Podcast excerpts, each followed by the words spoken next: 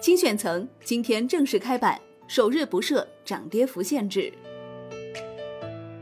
从二零一三年快速发展至今，新三板已经服务上万家中小企业。为进一步激活市场活力，新三板深化改革全面加速。在此背景下，精选层重磅推出，融资交易功能获得提升，新三板市场吸引力大增，同时多层次资本市场的上升通道打通了。面对精选层首日表现，有业内人士预测走势与科创板首日一致，部分个股会迎来爆炒。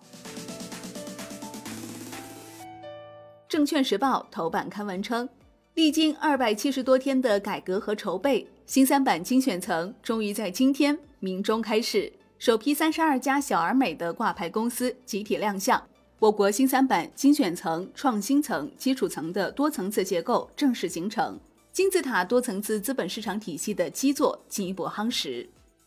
新三板改革是资本市场全面深化改革的重要一环，是贯彻落实好党中央、国务院关于深化金融供给侧结构性改革要求的关键一步。过往多年，作为全国性证券交易场所，新三板形成了一套有别于交易所市场的制度安排，初步成为资本市场服务中小企业和民营经济的重要平台。累计上万家企业在新三板挂牌，总市值超过二点三万亿元。然而，受市场规模、结构、需求多元等因素影响，出现了一些新的情况和问题，比如融资额下降、交易不活跃、申请挂牌公司减少、主动摘牌公司增加等等。要增加新三板市场活力，迫切需要综合施策、深化改革，补齐服务中小企业的市场短板。精选层就是补齐短板的粘合剂。是连接多层次资本市场的枢纽，它的设立既能激活新三板优质存量市场，完善市场分层，打通内部上下渠道，向下承接新三板创新层，向上对接科创板和创业板，形成基础层、创新层、精选层不断递进的市场结构，又能为企业在发展的生命周期内对接资本市场提供清晰的路径选择。改革形成的交易、投资者适当性、信息披露。监督管理等差异化制度体系，引入公募基金等长期资金，让各个发展阶段的企业都能享受到资本市场差异化的服务。这些制度设计能够更好地符合中小企业特征和发展需求，让市场功能得到有效发挥。改革呢已经出现成效，短短的几个月，新三板对优质挂牌公司的吸引力持续增强，不少企业争相申报精选层。首日亮相的这些企业就是同行业的佼佼者，他们的净利润增长率平均达到百分之十八点六八，成长性良好。其中中小企业有二十七家，占比百分之八十四点三八。所属行业主要分布在战略性新兴产业、现代服务业和先进制造业，是小而美的企业代表。站在聚光灯下，这三十二家企业代表着精选层接受市场检阅。市场参与各方给出了期待和祝福，同时也应该给予包容和理解。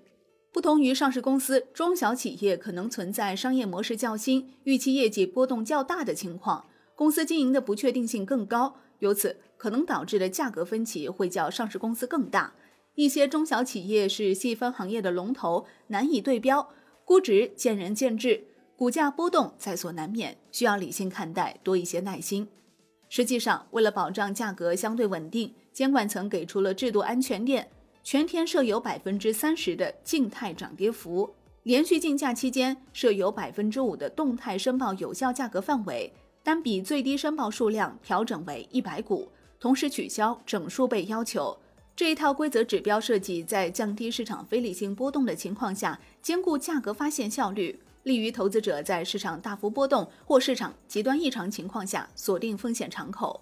值得注意的是，监管层密切关注着市场的股价波动，正常交易行为不会被干扰，重点行为、重点账户、重点股票会被格外留意。那些虚假申报、拉抬打压、对倒对敲等典型异常交易行为，以及频繁异常交易、涉嫌违法违规、高风险等账户。新股首日严重炒作风险及异常波动风险的股票都会被重点关注，一旦触及违法违规的红线，就会被立即采取暂停证券账户交易、限制证券账户交易等措施。市场参与各方要有敬畏心，共同维护市场平稳运行。加油，新三板！精选层改革不是终点，而是未来新三板持续改革创新的起点。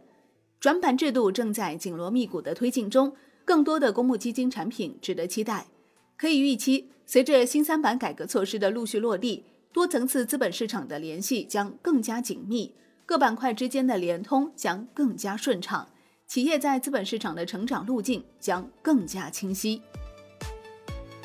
好的，感谢收听，更多内容请下载万德股票客户端。我是林欢，财经头条，我们再会。